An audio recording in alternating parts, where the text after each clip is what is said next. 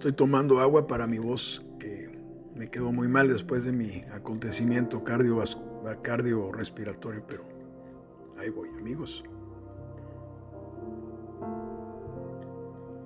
El doctor me aconsejó lubricar constantemente con agua porque se me reseca. Quedé mal por, porque me intubaron. Tuve un mes con, con intubación.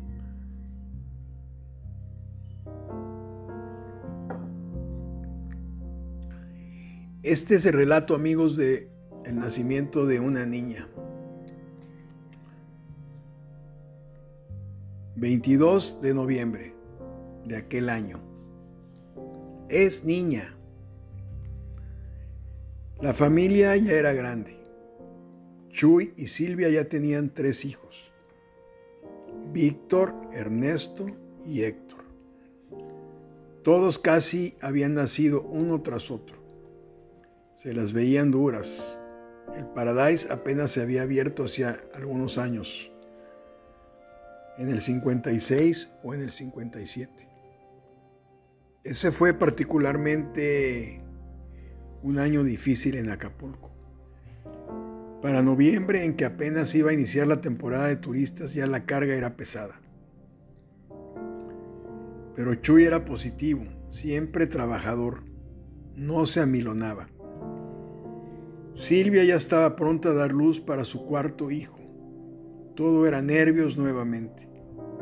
Había tenido a Víctor y Ernesto en la Ciudad de México y ahora nuevamente como con Héctor tendría que ser en el Hospital del Sagrado Corazón, allá en Mozimba, rumbo a pie de la cuesta, que era de muy buena atención y atendido por monjas, muy limpio por aquella época. La abuela Blanca, su madre, ya había viajado a Acapulco y estaba ya esperando el parto. Sería de un día a otro. Y pues con el susto que les pasó con Víctor al nacer en un taxi, nada era seguro.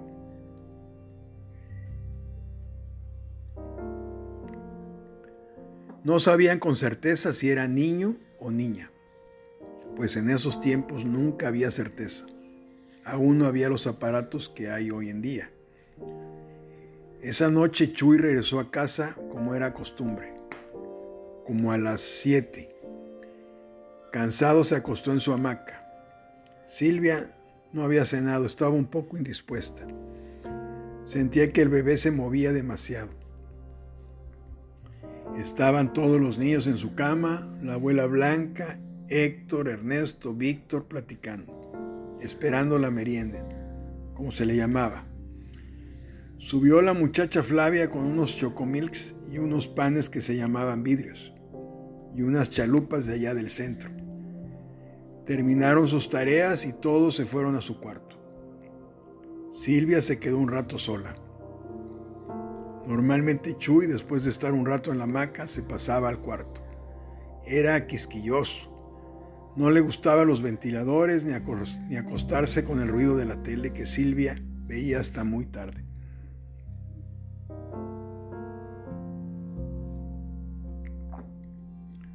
Los dos se acostaron y durmieron. De súbito, ya algo tarde en la madrugada, Silvia despertó muy agitada, sudando a gota gruesa. Despertó a su marido, viejo, viejo, así lo llamaba, Así se decía en aquellos tiempos. Chuy, Chuy, despierta. Estoy segura que es niña, Chuy. Él se quedó un rato callado tratando de espabilarse. ¿Qué tienes, Silvia? ¿Te sientes bien? Sí, sí, solo que es niña. Ay, chingao, le dijo. ¿Cómo sabes? Estoy segura. Soñé con una niña hermosa, con un hermoso pelo. Y creo, Chuy, que nacerá al rato. Hay que preparar la maletita. Una niña, Silvio, dijo Chuy, emocionado. Lo logramos, Silvia, lo logramos. Una princesita. Oye, Silvia, hoy es 22 de noviembre, nos traerá torta. Esta niña nos traerá torta. Hoy es el día de Santa Cecilia, la patrona de los músicos. Le pondremos Cecilia. Sí, Chuy, Cecilia. Se quedaron callados los dos nerviosos. Silvia cerró los ojos tratando de dormir un poco. Una lágrima corrió su mejilla y después lloró en silencio. Lloró de alegría. Ese día nació Cecilia, mi hermana. Un 22 de noviembre, la única hermana en mi familia.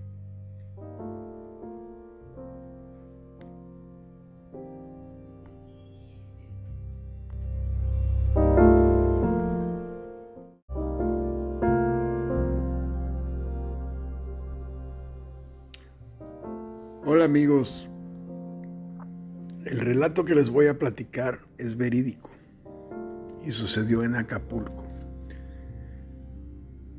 Estaba calculando más o menos los tiempos y debo decirles que nací en el año de 1957. El Paradise, el restaurante de mi padre en la playa Condesa, se fundó en 1957. Mi madre debió haber quedado embarazada de mí un diciembre, en diciembre de 56, para haber yo nacido el 4 de septiembre de 1957.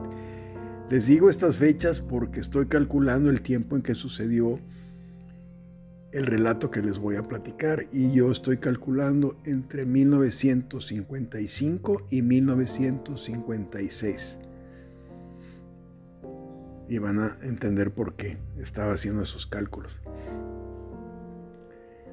Bueno, mi madre eh, estudió ballet muy jovencita.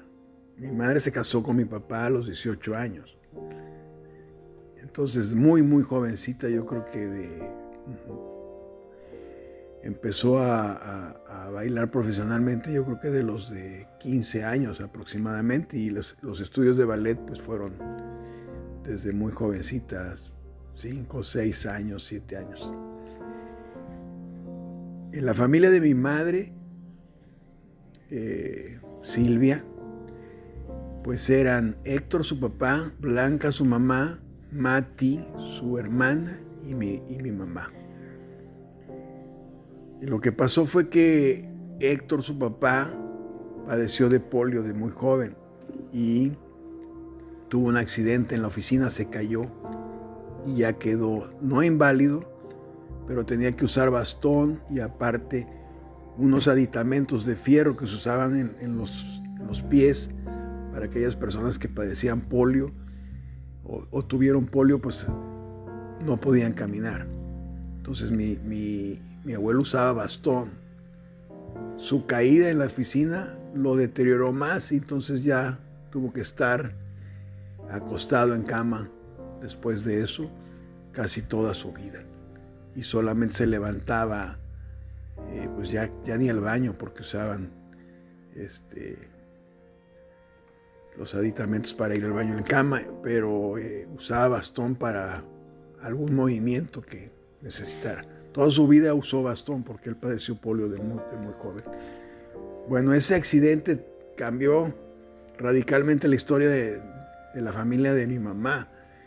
Y entonces mi mamá que siendo la hija mayor y mi abuela que teniendo que cuidar a, mi abuelo Héctor, pues mi madre tuvo que salir a trabajar. ¿Y de qué podía trabajar? Pues de lo que había estudiado toda su vida, desde muy joven, ¿no? Toda su adolescencia, que era el, baile, el ballet. Pero desgraciadamente, pues el ballet es un arte eh, pues que en esa época quizás no tenía tanto, tanta difusión o tal vez, eh, bueno, creo que sí, pero no había tanto trabajo, más bien dicho. Y entonces pues eh, se empezaron a formar compañías de baile con famosos coreógrafos como Tito Leduc, aquí en Acapulco como el señor este, David Ríos, que eran bailarines, y se, enfermaron se empezaron a formar compañías de baile. Entonces esas compañías de bailes iban a provincia y presentábanse en, se presentaban en cabarets nocturnos. En aquella época los cabarets eran lo que hoy son las discotecas. Entonces la gente iba a tomar la copa y ver un buen show. Estamos hablando de la época de Tintán, de la Tongolele, todos esos cabarets de lujo. Eh, no estamos hablando de cosas este, de cantinas o nada de eso. Estamos hablando de cabarets de lujo. En Acapulco había muy buenos lugares de cabaret de noche, que eran lo que son las discotecas ahora. Pero bueno, ibas a cenar o a tomar la copa. Y en esa época, pues en Acapulco estaba un lugar que se llamaba el Boom Boom, famosísimo, y también un lugar que se llamaba el Playa Suave también. Después vino el Tiki, el Tiki Tiki y otros. Eh, después. Pero bueno, el Boom Boom, que era un hitazo aquí en Acapulco, de, nuestro amigo Barney, eh, fue un suceso. Y entonces venían esas compañías a bailar a provincia y venían a Acapulco. Entre esas compañías, una de ellas venía mi mamá. Y fue así como conocí a mi papá. ¿Por qué? Porque mi familia, de parte de mi papá, sus hermanos y su mamá, mi papá Chuy y sus hermanos tenían una casa de huéspedes. ¡Wow! Causalidades, ¿verdad?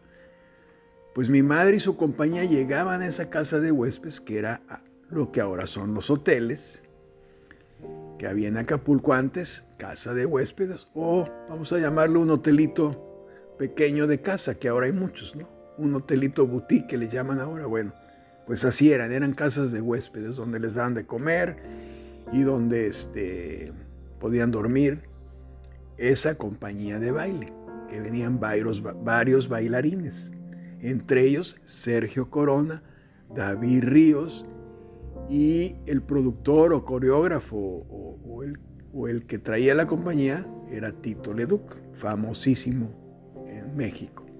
Bueno, entonces llegaban a, esa casa de huéspedes que estaba en el centro de Acapulco. Antes todo era en el centro, después ya creció Acapulco hacia la costera, hacia estas partes, hacia el aeropuerto, etcétera, etcétera. Pero antes era el centro. Y el boom boom se localizaba cerca del centro, enfrente o por, donde está el, estaba el Playa Suave, otro cabaret. Que para que se orienten más o menos es donde dobla uno hacia el mercado central, parte del centro de Acapulco, muy cerca del Zócalo.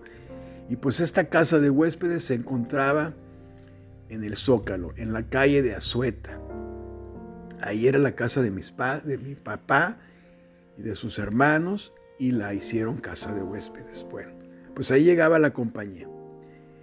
La producción de baile era de un baile tipo isleño y era de vudú.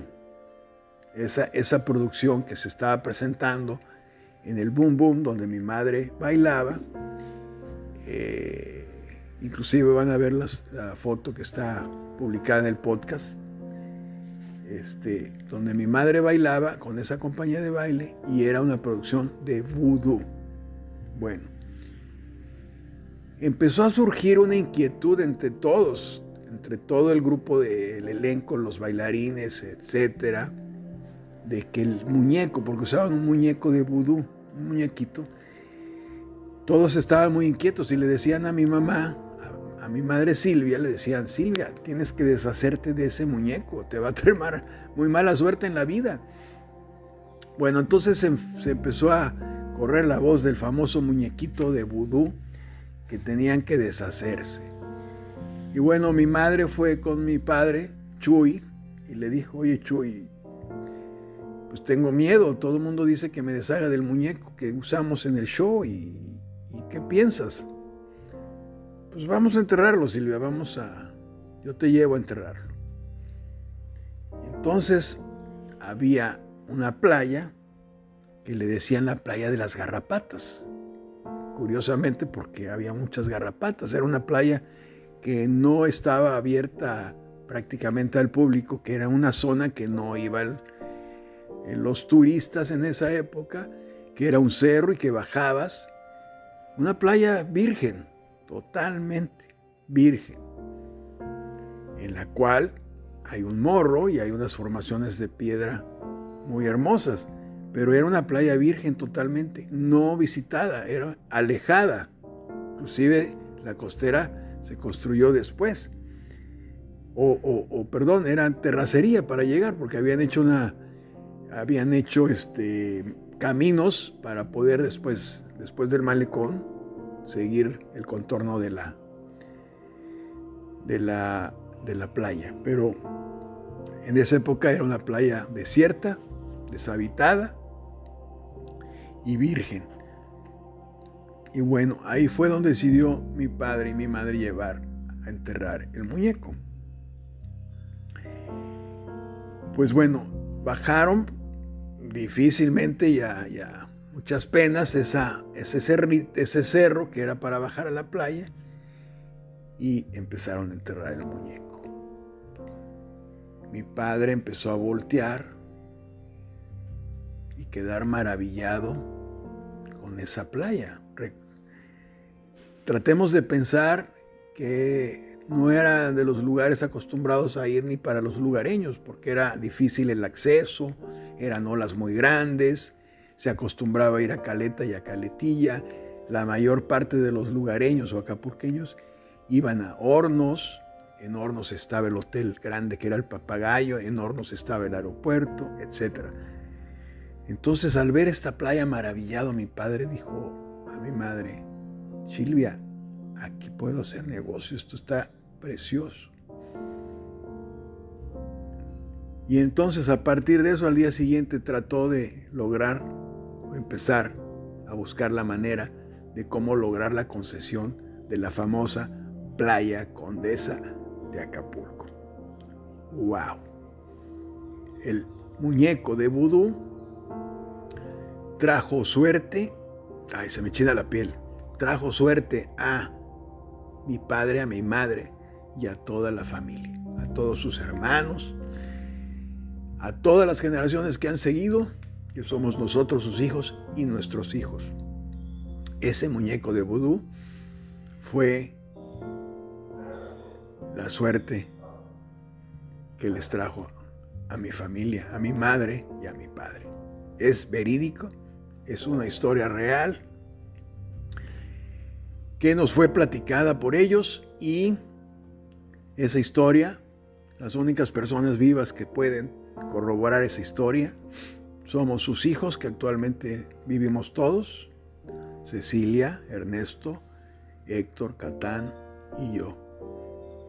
Y, otra persona que era parte del elenco, bailarín también y amigo de mi mamá, que es el señor Sergio Corona, que aún vive. El muñeco del vudú, enterrado en la famosa playa Condesa en Acapulco que pues les sugiero que visiten porque es una playa hermosísima que tiene el morro enfrente y que tiene otras formaciones de roca increíbles, que es una playa con una vista hermosa y unas olas increíbles. Una de las playas más afamadas en la historia de Acapulco. Ahí iban o siguen yendo grandes figuras, artistas, Muchos de ellos en esa época, Paco Malgesto, Tintán, Andrés García, Hugo Stiglitz, Elizabeth Taylor, Richard Warner, eh, muchísimos. Sería interminable. Ahí fundó en esa playa mi padre el restaurante Paradise, mundialmente famoso en la playa Condesa. Antes estaba, estuvo el tío Alejo, a un lado el Betos y después el Paradise. Y de ahí surgieron muchos otros negocios. Conforme íbamos nosotros creciendo, pues íbamos haciendo más negocios, pues porque ya estábamos grandes para, para estar todos juntos en un solo lugar. Así que hicimos Barbarroja, hicimos Disco Beach, hicimos Mojito, hicimos muchos otros negocios en esa playa. Pero la historia empezó con ese muñeco de Budo. Pues esa es la historia, amigos. Les presento en el podcast foto y ya lo saben, la única persona viva que, podría corroborar la historia es Sergio Corona y cualquiera de nosotros, sus hijos. Esta historia es verídica. Nos la platicaron de generaciones. Nuestros padres. Así nació la famosa historia de la playa Condesa. Gracias y pronto pues les platicaré otra historia de familia.